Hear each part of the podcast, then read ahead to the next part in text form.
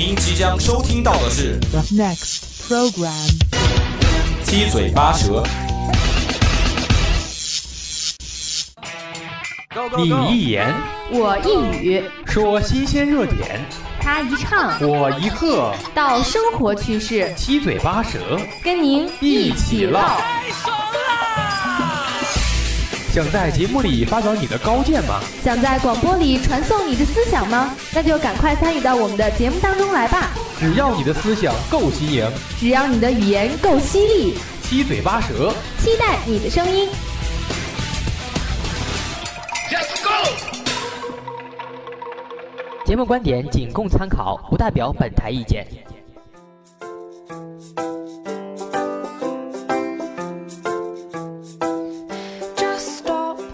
说热点新闻，谈校园趣事。大家好，欢迎在每周五的下午与我们相约在七嘴八舌。我是陆明，我是燕哥。激不激动，惊不惊喜？马上就要放假啦！所以你的放假安排是什么呢，陆明？当然是回家啦。回家干嘛？出去浪啊！从十堰去西安的车票比我回家都便宜呢。哦，虽然车次有点不好。从十堰到西安转车的话，车票也就大概六七十块钱就够了。出去玩也挺好的，但是我不知道为什么，我明明是来十堰的第二个学期了，但是却比第一个学期更想家，所以我就特别想回家。虽然回家要花一天的时间，但是我还是特别的开心。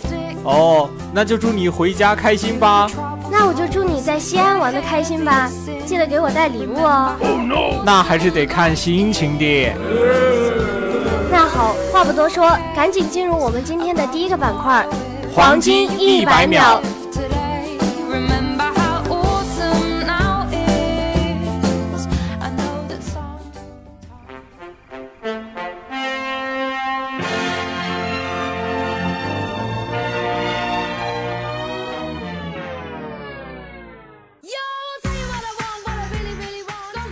样的手法拖出生活的点点滴滴，用不一样的方式点出生活的分分秒秒，用不一样的眼光看出生活的方方面面。一百秒，一百秒，让你快速掌握时事要闻，让你轻松收听趣闻轶事。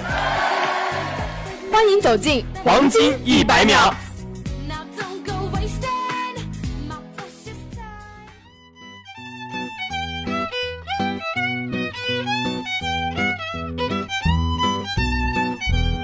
黄金一百秒第一条：近日，因为没吃到东坡肉，一位初二男生在食堂哭了起来。哦，事情发生在浙江杭州，一名初二男生到食堂打饭，一直在排队等自己最爱的东坡肉。结果排队的人太多了，到自己的时候刚好东坡肉没了。该男生又饿又失望，忍不住大哭了起来。啊！来自吃货的绝望。黄金一百秒第二条，大家都知道开车不喝酒，喝酒不开车。但最近，江苏淮安的一名男子竟然拍下自己酒驾的视频，对着交警隔空喊话：“明确告诉你，我现在酒驾，求求你快来逮我呀！”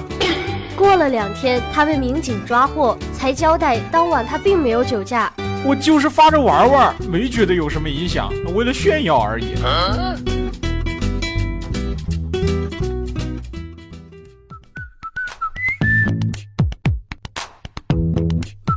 黄金一百秒第三条：群众在草丛发现大熊猫，民警兴奋出警，发现居然是一名醉酒女。近日，安徽一群众报警称，在草丛里发现一只熊猫。哦，民警兴奋沿路寻找，并发现了这只熊猫。到前仔细一看，发现是一位因失恋而饮酒消愁的女子。随后，女子被其朋友妥善带回。为什么一个活生生的人会误认为大熊猫呀？因为他穿着黑色打底衫和白色无袖羽绒服。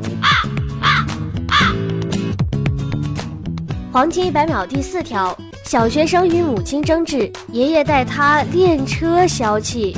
近日，淮南民警巡逻途中发现一辆行迹诡异的汽车，于是他立即将它拦停。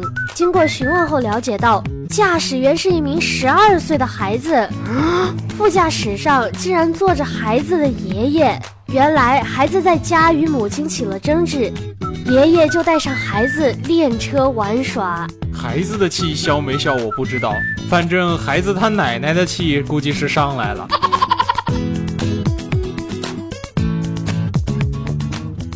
那好，今天的黄金一百秒就到这儿了。接下来，让我们一起进入下一个板块——热点接力棒。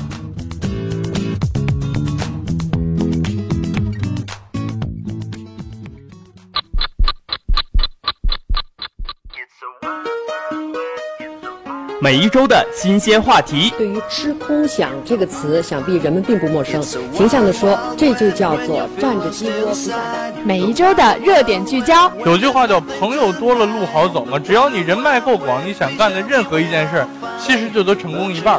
我认识一个人，他朋友特别多，但是他过得很凄惨，因为他所有的钱都用来随礼了。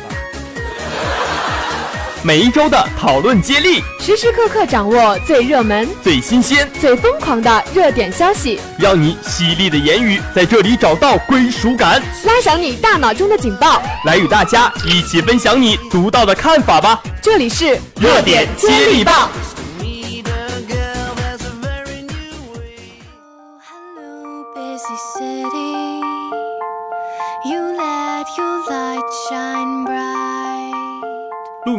知道吗？昨天是复读机发明的第二十九周年。把以上这条消息转发到五个群，你就会发现人类的本质。我的天哪，你在说什么？不要刻意暴露出你的愚蠢好吗？友情提示：后面那句话是用半括号括起来的。说起半括号，我最近好像看到很多人都在用这个，感觉这个东西好像还挺火的。那你要不给大家介绍介绍？大概是这样的形式。马上就要放假了，可是我的心里只有学习。半括号才怪。不过说起这个半括号呀，我倒是想起一个事情。其实这些东西咱们年轻人看到就心领神会了嘛，但是要说出它具体的含义和用法却是有些困难的，并且在不熟悉的父母眼里呢，它只是一个遗失了另一半的标点。比如说，我前几天就给我爸爸发这个。我爸爸默默地把半边括号给我补上了，但这个孤零零的半括号，他是谁？他从哪里来？又要到哪儿去？你这个灵魂三问，我就可以回答了。灯光师准备说出半括号的故事。目前可考的最久远的半括号用法，发源于一个日本论坛，最早的使用记录可以追溯到二零零三年的下半年。那这个半括号是什么意思呀？它是日文单词“略”的罗马音缩写，源自以下略，表示之后的省略。在发言的时候，如果感觉没必要说太多的时候，就可以把半括号放置在句末。我感觉的话，大概有点像省略号。当然，有的时候使用者并非单纯的要省略，只是想让自己的发言显得更有趣，或者是简单的、单纯的想跟对齐。毕竟，人类的本质是复读机。你怎么又来了？但前面说到了，这个梗是二零零三年的时候就出现了，发展到现在呢，它又有了新的含义。按我的理解，我觉得现在的这个半括号就可以表示成补充说明的一种用法。比如说，外面下了一天的雨，半括号躺平了。如果你要传达出这个句子的本来意思，那么原句可能就会更长。外面下了一整天的雨，雨天不方便出门，所以我已经躺平了。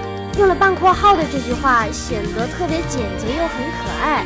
对，有的时候也可以在括号内输入一些描述状态的词语，让收到消息的人更直接地理解你说话时的状态，以免会错意。这个我还是深有同感，因为其实我们在聊天的时候并不是面对面的交流，很多人的聊天习惯也不一样，所以经常就可能会会错意。比如没关系啦，半括号笑。那这个意思是不是说你真的就没有生气呀？不，我生气了，要亲亲抱抱举高高。哇，你这一百五十斤，我怎么举得起来呀？要有一点男子气概好吗？行了行了，不生气了。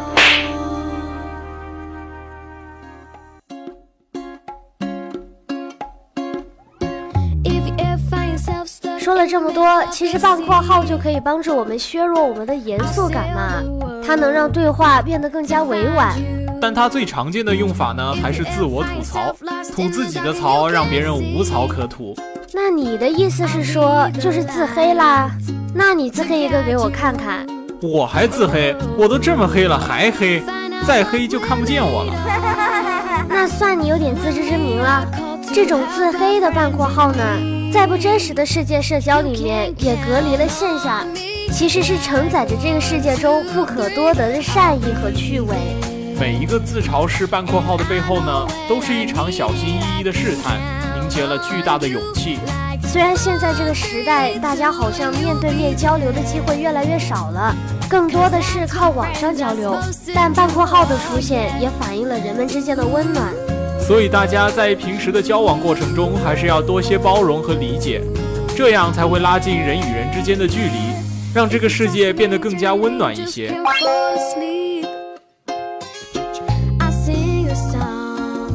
那好，今天的热点接力棒就到这儿了。接下来，让我们一起进入下一个板块——校园放大镜。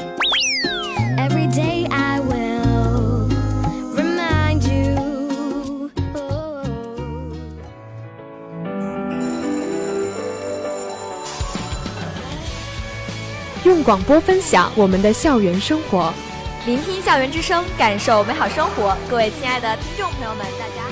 把握校园的每一个角落，追踪校园的最新动态。走进大学，走进集体，走进个人，校园放大镜为你带来校园的最新时事，为你树立起校园的指南针，让你在这里不再迷茫。聆听校园之声，感受美好生活。这里是校园放大镜。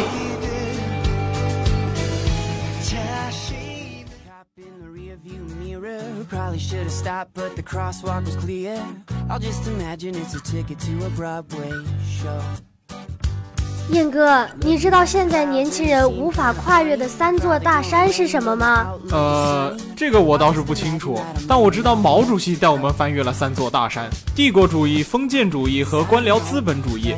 没想到你历史还学得挺好的。那当然，我可是高考历史八十分的男人。那今天我来为你介绍一下年轻人无法跨越的三座大山吧。好呀，你说。分别是洗碗、晾衣、套被套。但这三个我都会啊。他这个意思不是说不会，而是说懒，懒得理直气壮。哦，是这样的呀。就拿做家务来说吧，微博就有一个热门话题：年轻人洗衣服是一场持久战。哦，这怎么说？你看，我们一般洗衣服，如果用洗衣机洗的话，就是半个小时；烘干完衣服呢，要六十分钟。但是叠衣服收好就要七到十个工作日了。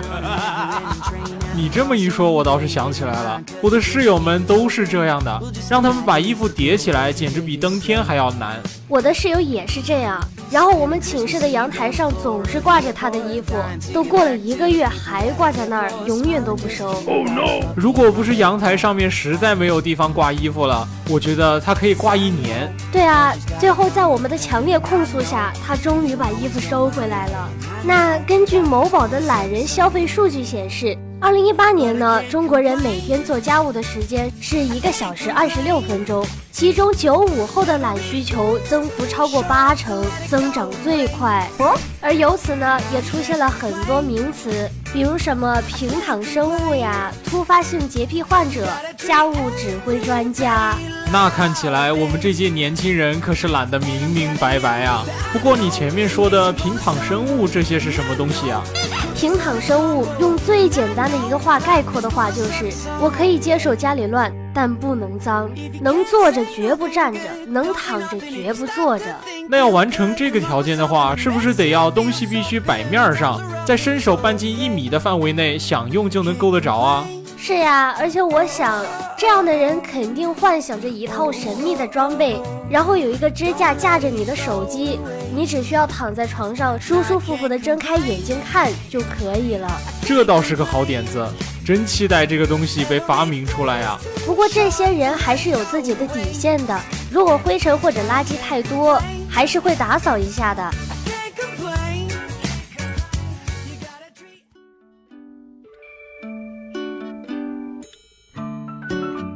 那突发性洁癖患者呢？你可以根据字面意思来猜测呀。为什么是突发性的洁癖患者？难道就是开始不觉得脏，突然就觉得脏了吗？你可以想一下，如果换下来的衣服总是不洗，一直堆在那儿，然后总有一天你会没衣服穿吧？所以突发性洁癖患者就是这样，就是等到家务到了不得不做的时候，他才会去做的那种。哦，那突发性我是了解到了。那洁癖患者的话，是不是得把全屋的每一个角落都打扫干净了？是不是要把整个屋子全部从里到外打扫一遍呢？对对对，他们想的就是要么不做。要么就会把全屋每一个角落都收拾了，不吃饭也得收拾完，并且据数据显示，百分之三十的年轻人都有突发性洁癖症状。让年轻人像父母辈那样每天清洁、定时定量，大概只有部分年轻人可以做到了吧？可能对于我们这届年轻人来说，爆发式做家务只是一种手段，余下时间做自己喜欢的事情才是最终极的目标。谁说年轻人懒？他们只是更擅长权衡代价。别说了，你就是懒，不要为自己的懒找任何借口好吗？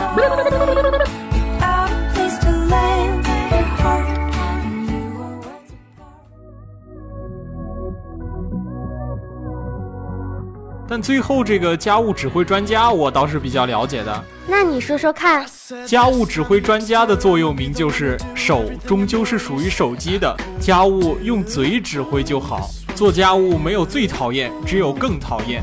今年的微博投票显示呢，零零后最讨厌做的家务排名前三的是洗碗、晾衣服和套被套。洗碗、晾衣服、套被套，第一个和第三个我都能理解。不过我觉得晾衣服还是一件挺容易的事情吧。这不是你开头说的吗？你室友的衣服在阳台上挂了好久，怕是年龄大了健忘，平时还是要多喝某个核桃啊。但是这种人群我却特别能理解，因为感觉工作一整天后，好不容易才吃上一顿热乎饭，这时候全身每一个细胞都只想干一件事，就是躺着，瘫在沙发上不动弹，是对逝去的食物最起码的尊重吧？等等，你这个太丧了吧？对逝去食物最起码的尊重是要怀念他们吧？瘫在沙发上不动弹，你是不是还要再侧着身玩会儿手机呀？这都被你发现了，是谁在偷窥我的生活？而且你没发现，好多机器其实都是懒人发明的吗？比如说扫地机器人，还有洗碗机呀、果蔬清洗机什么的，并且这些年也是越来越火，越来越多的人购买了。我上次就偶尔在手机上看到了一个扫地机器人，就特别想把它买下来放到我们的寝室里，这样就不用天天等着室友回来扫地了。你怎么总想着等着室友给你扫地呀？你怎么不自己扫呀？哎呀，不好意思，不小心被你发现了我的小秘密。但我们的值日是按天来的，今天如果是我的话，明天就是我的室友了。如果有突发状况的话，我又自己懒得动手，只能一边嫌地脏，然后一边等着室友回来扫地啦。扫个地还这么斤斤计较，年轻人就是要多运动。虽然现在有很多机器给我们提供了便利，但我们不能完全依赖它们，毕竟我们不能养成懒惰的坏习惯。说的对，而且机器也不能满足人类的所有需求。打扫卫生这种事情，最终还是要靠亲力亲为才能解决。而且打扫卫生能让你对生活有更多的感触，也更加热爱生活。